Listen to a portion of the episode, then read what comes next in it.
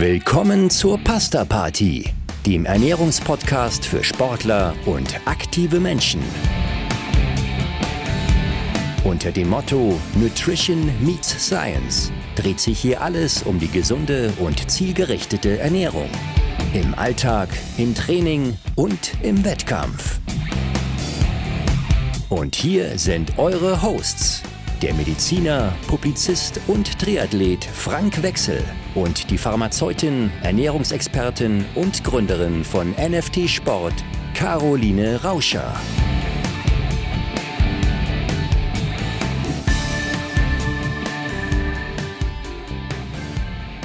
Hallo Caro, schön dich zu sehen. Da sind wir wieder. Grüß dich, Frank. Ja, schon in alter Frische, getobt mit Koffein.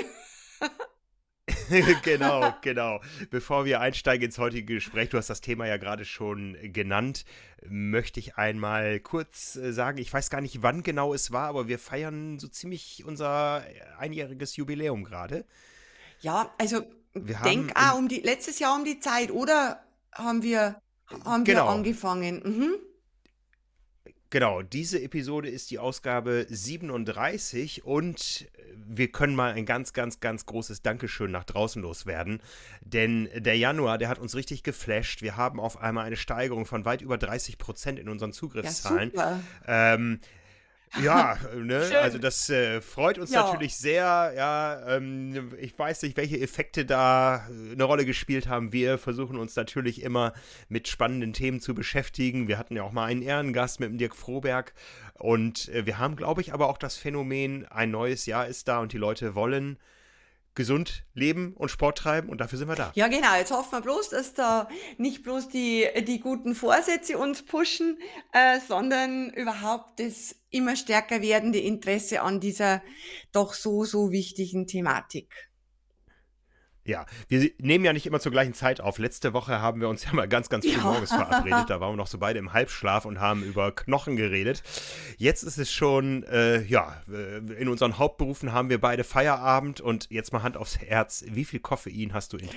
Ui, ui, ui, ui, Frank. Heute habe ich relativ viel intus, weil ich habe äh, viel und lang gearbeitet. Dann habe ich mir heute Nachmittag mit meinem Krafttraining sowas von die Kante gegeben, dass ich dann auf auf der Couch fast eingeschlafen wäre. Ach, ich denke, ich bin heute bestimmt auf 300 Milligramm gekommen. Okay, jetzt müsste ich umrechnen, wie viele Tassen das sind. Also bei mir waren es heute, ich glaube, vier große Tassen. Und äh, ich, ich gestehe es auch mal ein, ähm, ich brauchte heute mal so irgendwie Belohnung für Stress äh, mit ordentlich Milchschaum. Und ich mit einem Stück Schocki. Okay, okay. Ja, also sind wir uns einig, Kaffee ist unsere Droge. Genau, genau, ist unsere Droge. ich, ich stehe dazu, also ich äh, mache ja sonst keinen Quatsch mit äh, Drogen, Rauchen oder Alkohol, aber Kaffee, äh, ja, ohne das geht es bei mir nicht und da gehen wir dem ganzen Thema mal auf die Spur. Ist es eine Droge? Wie siehst du es? Also ich sehe es so, ich sehe es ähm, so, dass man sagen kann, ja, es ist gleichzeitig Droge. Es ist aber auch Lebensmittel. Also wie in Bayern das Bier. Wie in Bayern das Bier, äh, Lebensmittel. Ja, weil wenn man überlegt, wo überall Koffein mit drin ist, das sind ja schlussendlich Lebensmittel. Ja, zum Glück ein kalorienfreies. Genau. je nachdem. Je nachdem, je nachdem, Frank. Koffein in Schocki, naja, Kalorien sind schon da. Ja, wir sprechen ja immer aus der Sicht der sportlichen und aktiven Menschen, aber so als Privatmensch habe ich schon das Gefühl, einen Kaffee, den brauche ich schon und mir würde was fehlen. Und ich habe auch immer mal wieder Phasen, wo ich den Kaffee mal bewusst zur Seite äh, schiebe, aber das fällt mir die ersten Tage schon ein bisschen schwer. Ja, also wir kommen da nochmal drauf zu sprechen auf das Thema Droge, aber betrachten wir es erstmal aus sportlicher Sicht. Ähm, ich, wir erinnern uns noch an die Zeiten, da stand Koffein mal auf der Dopingliste. Ja, genau. Ähm, macht Kaffee denn wirklich besser im Sport? Ja, also man kann jetzt das, die Frage ganz klar beantworten, wenn man sich diese ganzen Meta-Analysen an, anschaut, äh, dass ganz klar Koffein zu einer Performance, äh, sprich Leistungsverbesserung im aeroben Ausdauerbereich führt. Im, oh, das ist das, wo ich mich bewege. Ja, ganz genau, ganz genau. Ähm, und im anaeroben Bereich, im Krafttrainingsbereich, ähm, da ist aber die Studienlage auch relativ gut untermauert, dass da die Effekte wesentlich geringer beziehungsweise weniger sind. Ja, das äh, ist total schlüssig. Ich äh, bin im Ausdauersport gut und Kraft habe ich aber nicht. Das liegt am Kaffee. Musst du Nein. mehr Krafttraining machen? Musst du mehr Krafttraining ja. machen? Ja, schauen wir uns das Ganze mal, mal wirklich sehr basal an von der Seite der Biochemie, der Wissenschaft. Was sind denn die Wirkmechanismen dahinter, dass Kaffee im Ausdauersport schneller macht? Also es gibt drei Theorien. Ähm, wir betten jetzt einmal die evidenzbasierteste ein in die zwei eher unwahrscheinlichsten und fangen jetzt einmal an ähm, mit der ältesten Hypothese. Und zwar, ähm, da ging es darum, dass gesagt wurde, dass Koffein äh, schlussendlich die Fettverbrennung verbessert, geistert auch immer noch rum, äh, und äh, dass es auch so einen sogenannten Glykogenspareffekt haben sollte. Ähm, einige Studien, ja, haben das gezeigt. Es waren keine evidenzbasierten Arbeiten. Und ähm, der, der gedankliche, der theoretisch-wissenschaftliche äh, Hintergrund ähm, war so, dass der direkte Einfluss äh, so sein soll, dass Koffein schlussendlich die Lipolyse, also die Fettverbrennung, äh, den Abbau von Fetten äh, möglicherweise stimuliert. Du merkst schon, ich halte mich so im Konjunktiv, im hätte, könnte, möglich. Und äh, mhm. über die indirekte Schiene, äh, dass Koffein ja auf die sogenannte Stresshormon, auf die Adrenalin, auch Gott, na, ich habe doch zu viel Koffein getrunken, äh, Katecholaminausschüttung, also Stresshormonausschüttung wirkt. Und äh, diese, diese Stresshormone ja ihrerseits auch wiederum den Fettabbau begünstigen sollen. Aber wenn man das jetzt Ganze zusammenfasst und, und auch wirklich in, ich muss immer wieder wiederholen, in evidenzbasierten Studien nachliest, äh, dann ist der Effekt äh, auf die Fettverbrennung wirklich minimal und auf keinen Fall so geartet oder vom Ausmaß so, dass er Auswirkungen auf die Leistungsfähigkeit hat. Okay, wir reden da ja jetzt über den Sportler. Man könnte das ja sonst äh, weiterspinnen und sagen, der Mensch in Ruhe, der keinen Sport betreibt, äh, der nimmt wahrscheinlich mm -mm. mit Kaffee trinken mehr ab als mit Orangensaft trinken. Ja. Aber das hat dann andere Ganz Gründe. genau. Das hat dann eher die äh, Calories in, Calories out äh, Bilanz. Genau, ja? genau. genau. Äh, aber aber richtig auf die auf die Fettverbrennung. Ich glaube, da gibt's also äh, so Nahrungsergänzungsmittel. Keine Ahnung, ob jetzt die wirklich äh, Koffein drin haben, aber die so in die Richtung gehen. Die hast bestimmt auch schon gesehen. Äh, diese Guarana-Kapseln und ja, ähm, mhm. und das weiß ich ja aus meiner Zeit in der Apotheke noch, wo da quasi, jetzt wird's ja nicht anders sein, jedes Frühjahr oder fünfmal im Jahr irgendein Wundermittel zum Abnehmen aufgeploppt ist. Und, äh, mhm. und da war unter anderem auch diese, diese Guarana-Kapseln, die gibt's übrigens jetzt auch noch, äh, die auch so in, von Trainern oder Fitnesscentern vertrieben werden, mit, ähm, mit der Aussage, verbessern äh, die Fettverbrennung und sind dann x Studien angeführt, keine einzige Evidenz basiert, aber das äh, kann ja der Endverbraucher nicht beurteilen. Ähm, also gibt's immer noch, ist gut Geld damit verdient und bringt nichts. Okay, okay.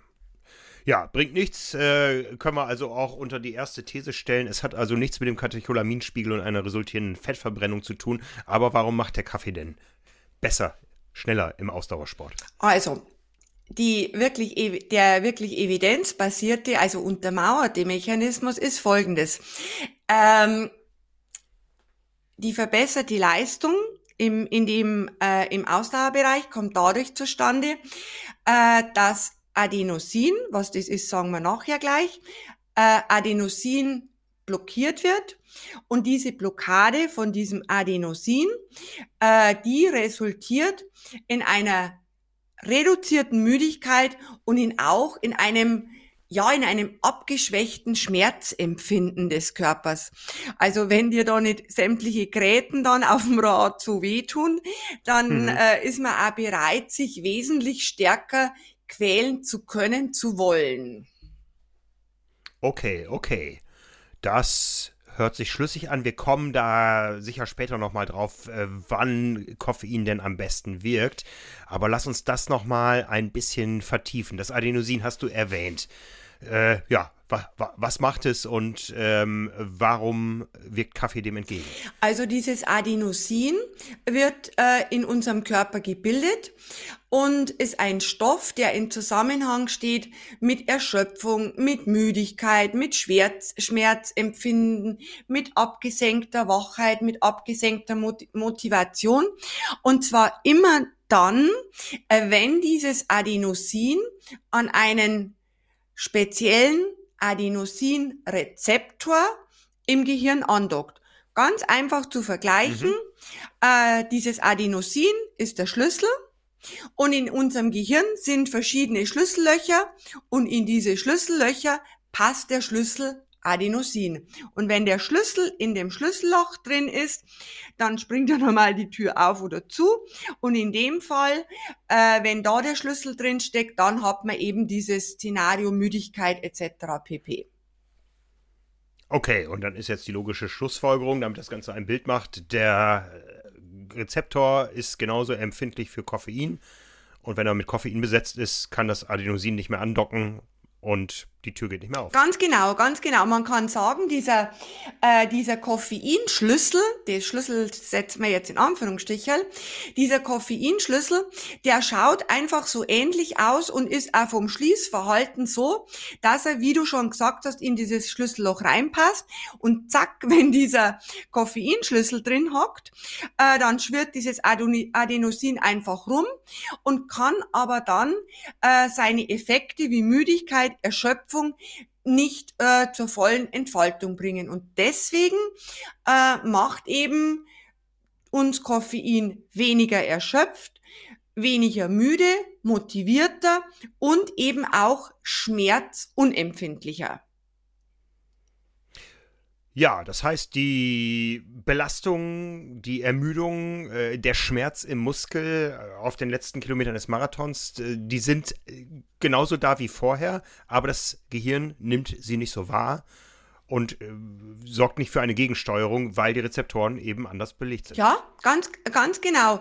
Diese sogenannte, was ja jetzt äh, so sportspezifisch ist, diese sogenannte RPE, diese Received Perception of Effort, die man ja in den Trainingsportalen oft eintragen muss, äh, die reduziert sich wirklich äh, messbar. Okay, okay. Also weniger Schmerzen, mehr Belastung nach wie vor möglich, weil einfach nicht gegenreguliert wird. Das ist schlüssig, um im Bild zu bleiben. Ja. Also Schlüssel, Schlüssel. genau. Genau. ne, ähm, es ist also eine zentrale Wirkung, keine periphere. Genau. Also der, das Koffein wirkt, wirkt eben am zentralen Nervensystem und nicht in der Muskulatur. Braucht es dafür viel Koffein? Ja, die, äh, da kommen wir dann ein äh, in, in, in Folge drauf. Also die Menge, die ist natürlich schon, schon entscheidend. Und ähm, wenn man sich jetzt die Studien ansieht, dann muss man wirklich ehrlicherweise sagen, äh, wo, äh, dass die Koffeinmengen, die eben in diesen Arbeiten eingesetzt werden, in der Regel viel höher sind, als sie dann tatsächlich in der Praxis umgesetzt werden. Und ähm, manchmal ist es dosisabhängig, der Effekt, manchmal ist er nicht dosisabhängig, aber wie gesagt, äh, man muss ja alles kritisch hinterfragen. Ähm, wie kann ich diese, diese Ergebnisse von den Studien in die Praxis umsetzen. Da ist dann aber schon ein Fragezeichen, äh, bewirken die Mengen, die ich als Sportler zu mir nehmen kann, mag, soll, auch den Mengen, die unter Laborratenbedingungen äh, schlussendlich äh, äh, durchgeführt okay. worden sind. Natürlich mit Laborraten meine ich jetzt auch durchaus Menschen, keine Tierversuche. Hm. Ich sehe da aber durchaus auch ähm, jenseits der Tierversuche äh, werden bei mir gerade da ethische Bedenken äh, laut, weil ich doch sehe, ich nutze eine Substanz, um mein äh, körpereigenes Schmerzempfinden auszuschalten, um mich besser belasten ja. zu können. Das hat für mich so ein bisschen Geschmäckle, ja, auch wenn die Substanz als solche ja ähm, handelsüblich ist. Ja. Ähm, ich, ich, ich, ich bin jetzt wirklich am überlegen, würde ich das machen, dass ich mir jetzt Koffeinkapseln, auch wenn sie legal sind, an einer Verpflegungsstation deponiere, um sie dann, äh, wenn es im Wettkampf wirklich hart wird, äh, zu nutzen und den Schmerz nicht so zu spüren. Es hat ja nichts mit einer verbesserten Leistungsfähigkeit durch Training zu tun. Also ja, muss ich mir noch ein klares Bild machen. Also ich sehe das auch so. Ich habe mir auch, ich habe mir auch die, genau dieselben Gedanken wie du gemacht, ähm, wie ich mich da in die ganze Studiensituation da nochmal eingelesen habe. Und also meine persönliche Meinung zu dem äh, zu dem Thema ist, wenn man jetzt den das Schmerz, die Schmerzgeschehen anschaut, das man unterdrückt und dann auch diese äh, dieses ja, man muss sagen, dieses künstlich herbeigeführte, äh, diese künstlich herbeigeführte Erhöhung des sogenannten Aktivierungspotenzials.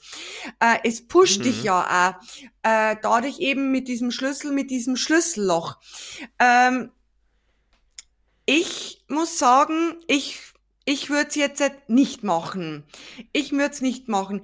Und erstens, es, es, wie du schon sagst, es hat nichts mit Energie, mit Makronährstoffzufuhr zu, zu tun und es hat nichts mit Training zu tun, sondern es ist schon, ja, wenn wir es jetzt Graubereich nehmen, dann heißt, ja gut, die sind ja päpstlicher als der Papst, aber nennen wir es einmal äh, Graubereich.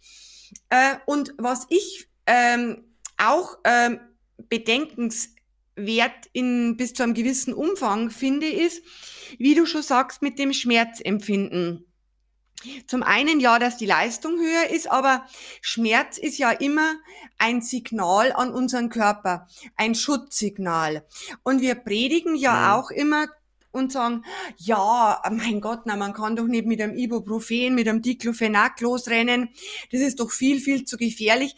Natürlich kann man, ähm, kann man jetzt die ähm, die Wirkung, die schmerzstillende, die analgetische Wirkung von dem Koffein definitiv was das Ausmaß anbelangt, nicht äh, mit einem Ibuprofen oder ähnlichem vergleichen. Aber äh, wenn denn die Studien recht haben und äh, sich der Sportler ähm, entsprechend hohe Menge eben einverleibt und eine gewisse schmerzstillende Wirkung eintritt, dann übergeht man ja auch dieses Warnsignal des Körpers.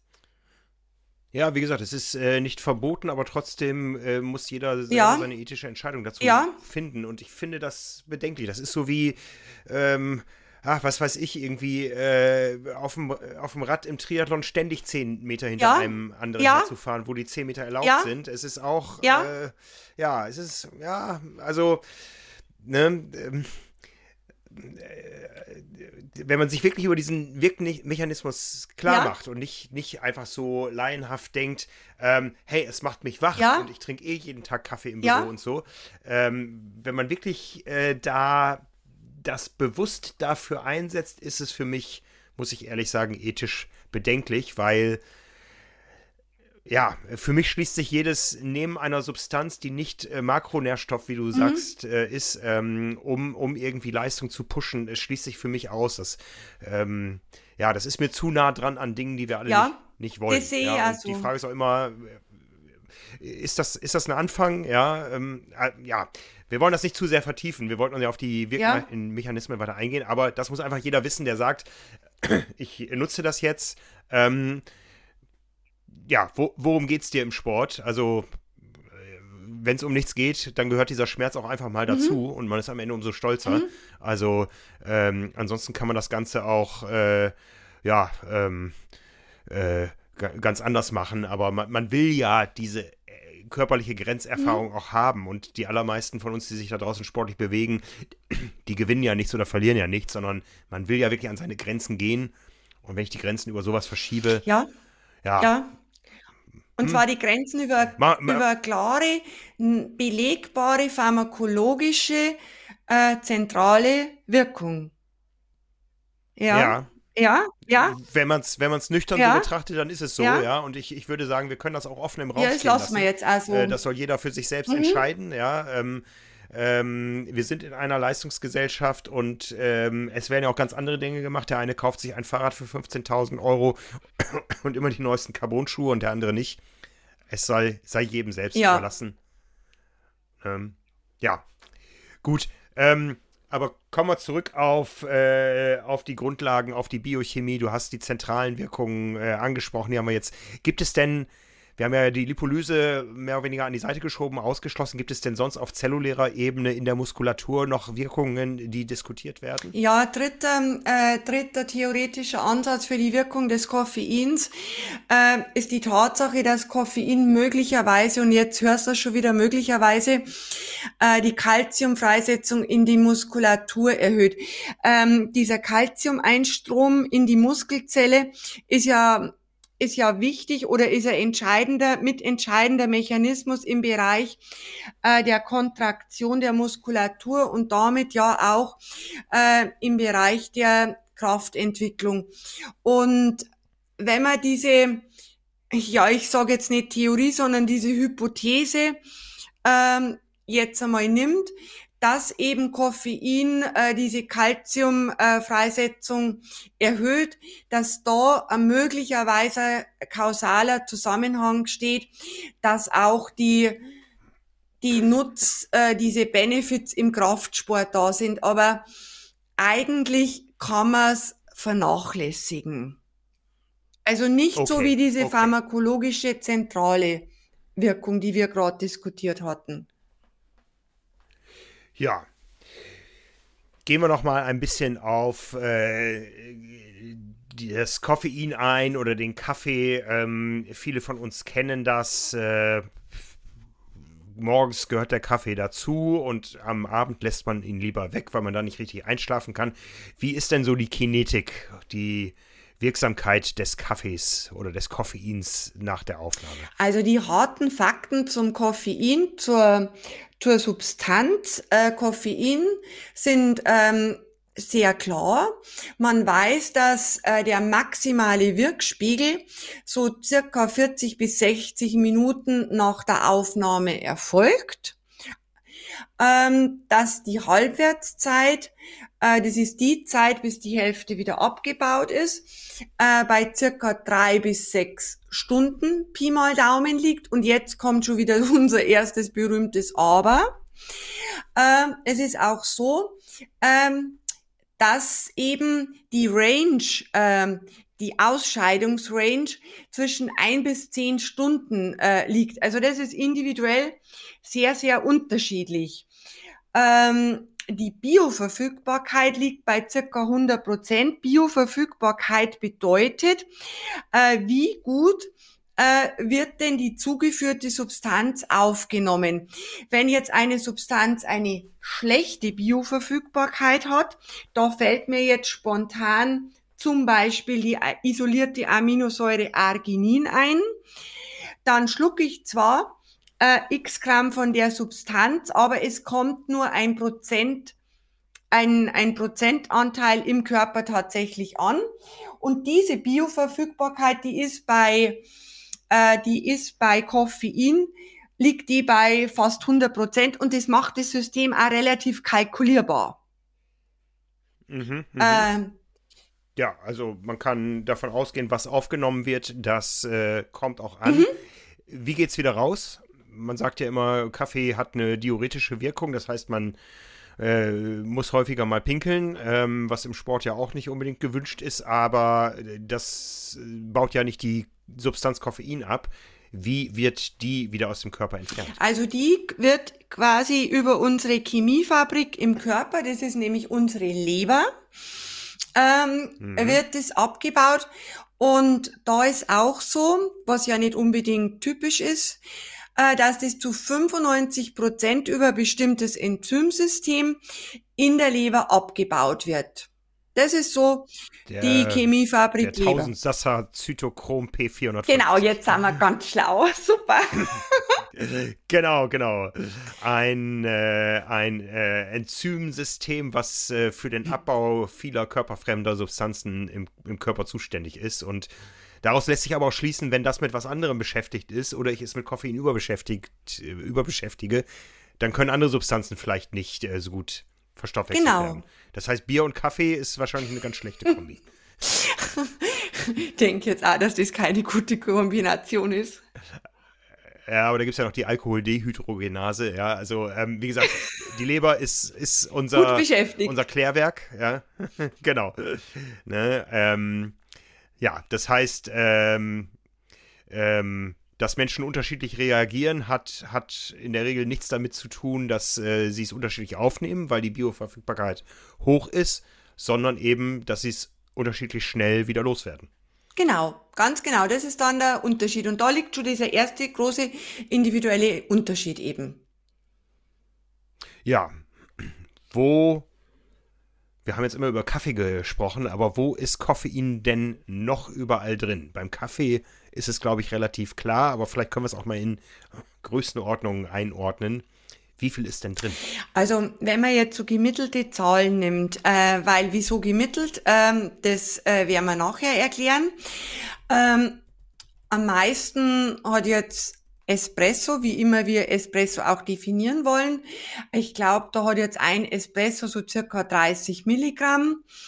Ähm, koffeinfreier Kaffee, der hat immerhin noch drei Milligramm pro 100 Milliliter. Ähm, ist mhm. jetzt auch noch Menge. Dann in der Vollmilchschokolade ungefähr 6 Milligramm in der Reihe. Was natürlich jetzt viele interessieren wird, ist die Coca-Cola.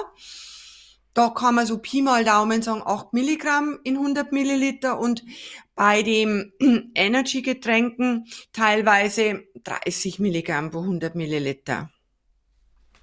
Ja, das sind ja jetzt alles äh, kleinere Mengen. Ich werfe jetzt mal ein, handelsüblich sind momentan auch Energiegels, die eigentlich erstmal äh, Kohlenhydrate, das heißt äh, Makronährstoffe liefern äh, sollen und die es auch auf den Verpflegungstischen bei großen Sportveranstaltungen gibt, die haben teilweise 100 Milligramm pro Gel.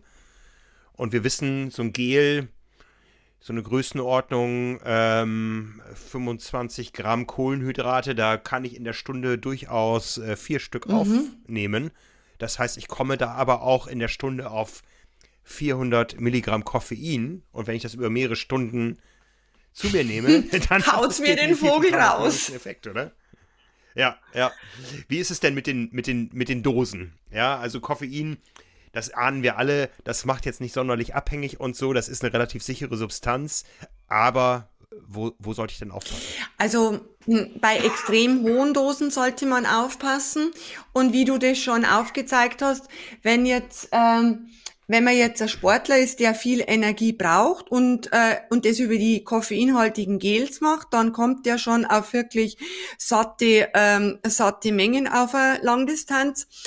Ähm, ab, äh, für, für Schwangere ist die Substanz überhaupt nicht geeignet.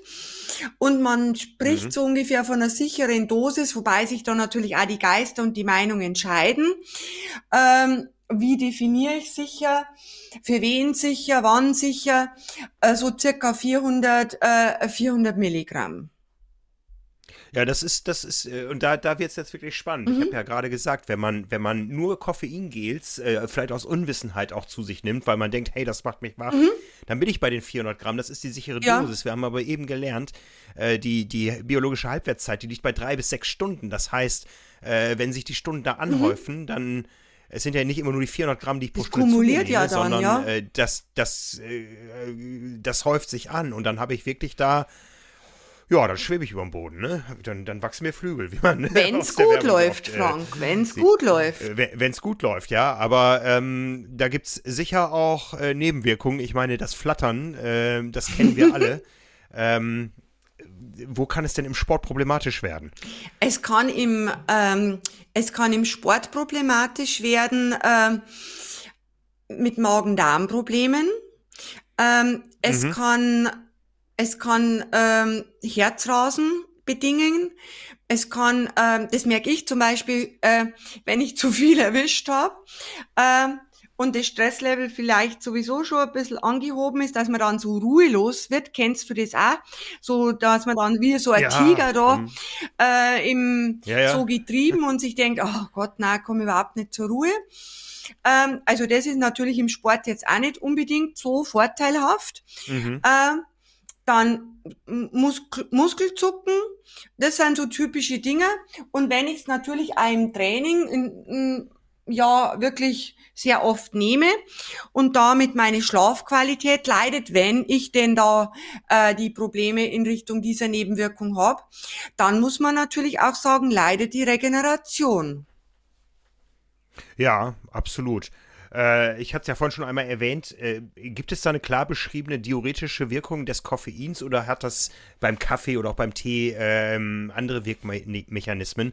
Ich spiele darauf an, dass wir ja wenn wir jetzt wieder zu diesen langen Strecken, Wettkämpfen zurückkommen, wo diese Gels teilweise am Streckenrand liegen und ich übernehme eh eine Überdosis, habe dann auch noch mein Schweißproblem, kann vielleicht gar nicht genug Flüssigkeit aufnehmen und habe dann vielleicht noch eine diuretische Wirkung. Das ist ja ein insgesamt ähm, äh, nicht so schönes äh, Gesamtszenario, was dann schnell auch mal zum äh, Did Not Finish führen kann, oder? Ja, also die. Wie ist das mit der Diurese? Kannst, ja, diese Diurese, die wurde eigentlich, äh, also diese, diese stark diuretische Wirkung, äh, die wurde ja widerlegt schon vor einigen Jahren. Also man sagt ja, äh, schwarzer Tee, Kaffee kann man ruhig zur Flüssigkeitszufuhr zur täglichen dazu zählen. Ja, das beruhigt. Genau, ja, muss man nicht ausgleichen. Aber es gibt so in, äh, in jüngster Zeit schon wieder diese Einschränkung, dass man doch individuell doch mit etwas erhöhter Diurese, sprich mehr Pipi, mehr Wasserverlust, äh, reagieren kann. Das ist, denke ich, auch so eine individuelle mhm. Geschichte. Aber so dieses Ausmaß an diuretischer Wirkung, wie man vielleicht vor 15 Jahren gemeint hat, da hat's doch immer geheißen, du trinkst eine Tasse Kaffee und musst dann ein großes Glas Wasser dazu trinken, um das zu kompensieren. Mhm. Ähm, also die Empfehlungen gibt's ja nicht mehr, wobei es sicher nicht schadet, wenn man das Glas Wasser dazu trinkt. Und wenn es bloß darum geht, vielleicht äh, das ganze Zeug da im Magen ein bisschen zu verdünnen. Ähm, aber nichtsdestotrotz äh, kann man das Thema Diurese nicht von der Hand weisen bei beim ja, Einzelnen ja, okay. halt. Also meine Längsschnittstudie mit n gleich 1, also ich selbst als einziger Proband mhm. sagt, äh, man kann auch lange Strecken schaffen. Also ich sag mal jetzt lange Alltagsstrecken und nur Kaffee trinken, es funktioniert auch. Ich bin noch nicht ver äh, vertrocknet. ne? Ja, gut. Also wir haben das ja mal eingegrenzt. Es ist nicht so unproblematisch. Gerade so ähm, die, die Dosis macht das Gift. Ähm, eins deiner, deiner Mantras. Äh, das ist auch beim, beim Koffein zu beachten. Und wie gesagt, Koffein ist nicht gleich Kaffee auch vielleicht versehentlich eingenommenes Koffein. Äh, es gibt diese Geschichten vom Ironman Frankfurt zum Beispiel, wo ich gehört habe, dass äh, Menschen sich gewundert haben, warum sie so flatterig wurden während des Wettkampfs und einfach gar nicht gemerkt haben, was sie da zu sich nehmen. Ja, also da muss man schon ein gewisses Bewusstsein dafür haben. Und äh, wenn man sich eben mit angereichten Gels äh, verpflegt, dann sollten es nicht nur die Koffeingels sein. Die können mal helfen aus Mechanismen, die wir schon diskutiert haben, aber ähm, ja, nicht, nicht, äh, nicht übermäßig, ne? weil dann kann das Ganze auch komplett schief gehen. Ich bin eigentlich gar kein Freund von diesen äh, koffeinierten Gels. Äh, wir machen das bei unseren Produkten grundsätzlich überhaupt nicht, nicht weil wir es nicht können, sondern äh, weil, wie wir schon vorhin gesagt haben, es wird einfach total unkalkulierbar. Und wenn man, wenn man zwei so wichtige Bausteine hat, diese energetische Versorgung und dann äh, eben diese auch, doch auch pharmakologische Wirkung von dem, äh, von dem Koffein, äh, dann ist es natürlich schon ein Ritt auf Teufels ähm, Klinge, wenn man dies miteinander koppelt, wo dann eins das andere nach sich zieht. Ja. Spannend. Sehr spannend. Ja, ich habe ja schon gesagt, äh, Kaffee ist meine Droge und ich fange an zu flattern, wenn ich sie mal absetze. Jetzt muss ich noch mal diese Geschichte erzählen, dass ich mich ja wirklich gequält habe mal, als ich bei der Challenge Rot gestartet bin und alles richtig machen wollte. und äh, wir hatten damals ja eine Videoserie mit dir bei uns auf äh, einer, einer unserer Websites und ich habe wirklich, ich weiß nicht mehr, ob es ein oder zwei Wochen waren, kein Kaffee getrunken vor dem Rennen um mich dann am Rennmorgen mit einem schönen Espresso zu belohnen und zu sagen, jetzt wirkt es dann so richtig. äh, und dann sagst du mir hinterher, den Entwöhnungseffekt, den gibt es gar nicht. Richtig. Wie ist es mit Entwöhnung und Entzug im Kaffee? Also den Entwöhnungseffekt, damit man dann umso mehr drauf anspringt, den gibt es definitiv nicht. Aber was es gibt, ist, wenn wir jetzt wieder das Wort Droge Koffein äh, in den Mund nehmen wollen. Ähm, es gibt Entzugssymptome. Wirst ja. du gemerkt haben, oder? Ja. Ganz klares Ja. Ja. Ja das merke ich jeden Morgen um 5.30 Uhr, wenn der Wecker klingelt. Also ich merke das auch. Ich habe vor einiger Zeit habe mir auch gedacht, ja, ich muss jetzt den Kaffee mal ein bisschen reduzieren, damit ich da meinem Magen nicht schade, ähm, weil da ein bisschen hm. mit Sodbrennen etc. Probleme gehabt habe. Also lasse ich das weg. Ich bin überhaupt nicht in die Gänge gekommen, nicht in die Pushen. Und es ist ja so, wenn man normale Mengen oder auch hohe Mengen, aber schon normale Mengen, also nicht literweise Kaffee, abrupt stoppt, ähm, dann beginnt äh, dieser Entzug 12 bis 24 Stunden nach dem, nach dem letzten, nach der letzten Einnahme, bleibt dann ein bis mhm. zwei Tage stark und hält bis zur Woche an. Also ich muss sagen, bei mir hat der Entzug länger als ein bis zwei Tage stark äh, angehalten. Ich habe dann auch leichte Kopfschmerzen gehabt, so ein flupfiges Gefühl im, im Kopf. Also ja, es war ein, es war ein Entzug und es gibt es ja, das habe ich einmal gelesen, äh, bei den Menschen, die in den Büros so viel Kaffee trinken ähm, und dann am Wochenende daheim vielleicht andere Gewohnheiten sind, die haben dann immer diesen Entzugskopfschmerz am, am Wochenende. Ist ja ganz dumm. Ja, das ist blöd dann. ja, ja, aber jetzt wissen wir wenigstens eine Ursache dafür. Ne? Also, ich glaube, das hat genau. sogar irgendeinen Namen. Irgendeinen Namen hat das. Ganz bestimmt, ganz viele lustige.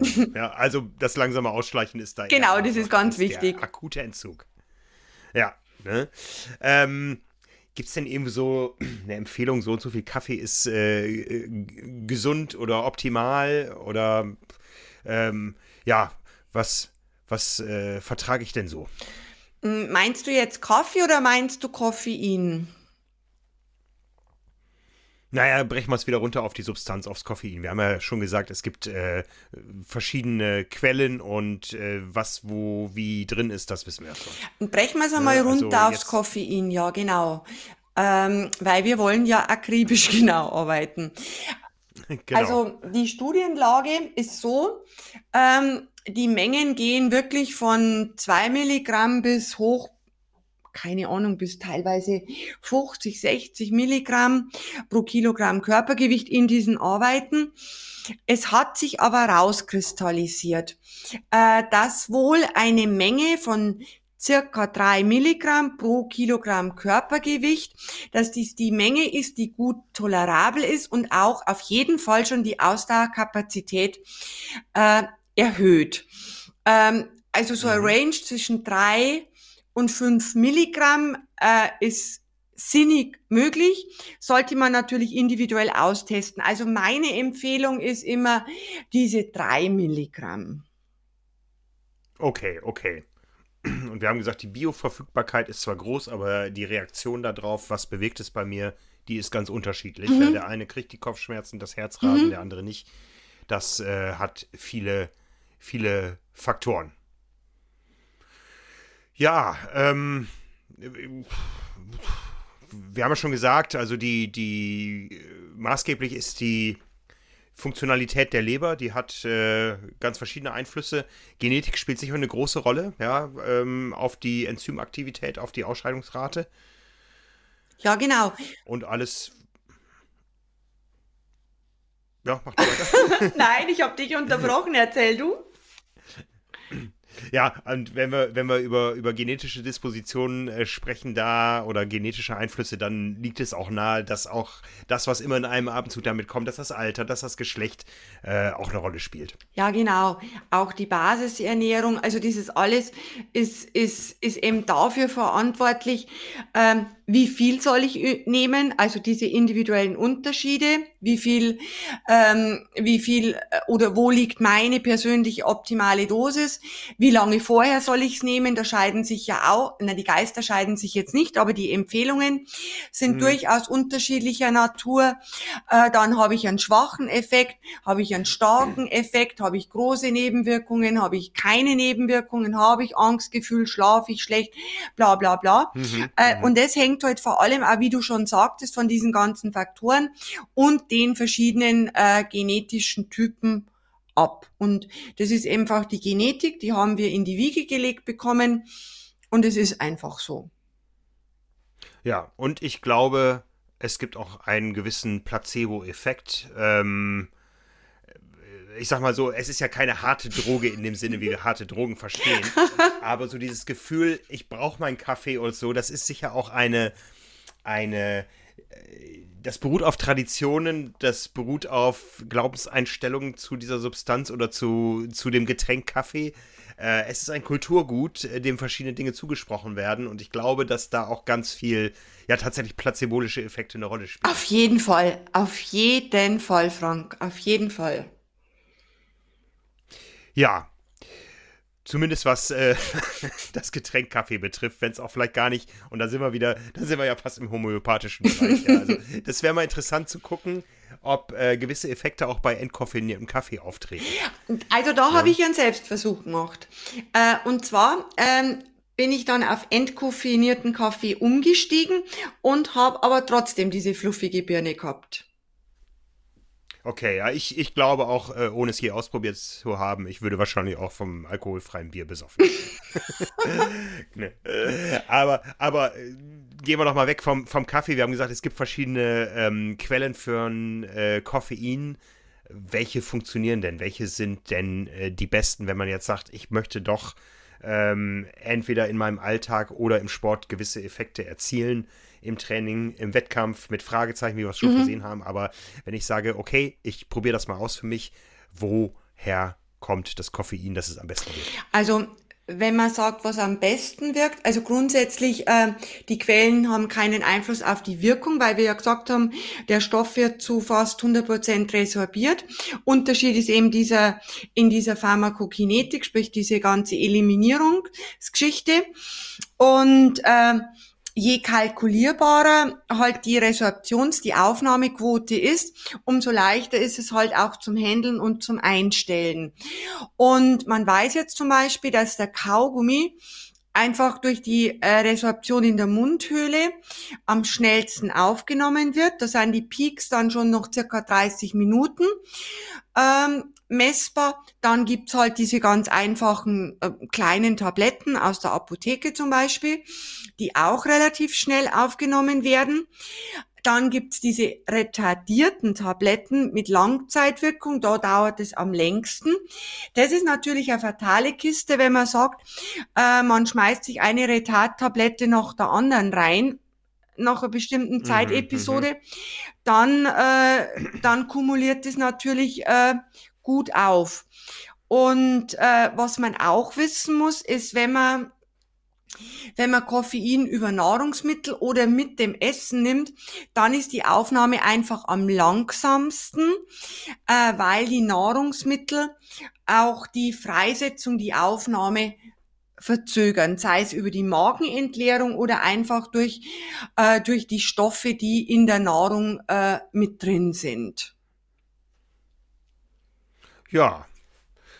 Kann man denn sagen, es ist, ähm, wir haben ja schon festgehalten, es ist gut kalkulierbar, dass die Substanz, die reingeht, auch ankommt, aber kann man da jetzt wirklich sich drauf verlassen, wenn es heißt, äh, in einem ja fast Naturprodukt wie Kaffee ist immer die gleiche Menge drin. Wenn ich mir morgens meinen Espresso baue, hängt das nicht von ganz vielen Faktoren ab. Man kann das, glaube ich, bei so einem Gel, was aus der Industrie kommt, eher eingrenzen, wie viel äh, Milligramm in äh, einer Packung drin sind als bei einer Tasse Kaffee, oder? Ja, auf jeden Fall. Also ich denke, die Analyse, wenn man jetzt einen namhaften Hersteller hat von einem Gel, die, die, äh, und der sagt jetzt, da sind x Milligramm Koffein drin, dann wird es in der Regel jeglicher, also, also jeder, jeder Analyse standhalten. Äh, beim Kaffee, beim Espresso, egal was, äh, oder auch Tee, ist halt total ähm, total viele äh, Fragezeichen drin. Das hängt jetzt schon einmal davon ab, wie lange, äh, also von der Art der Bohnen, äh, wie frisch ist der Kaffee, äh, welche Marke hat man. Und da kann man auch nicht sagen, ich habe immer die Marke XY, ist immer gleich, weil die Bohnen ja auch variieren. Das Röstverfahren, das äh, ist es im äh, wie Espresso hergestellt oder per Hand aufgebrüht oder Pulverkaffee.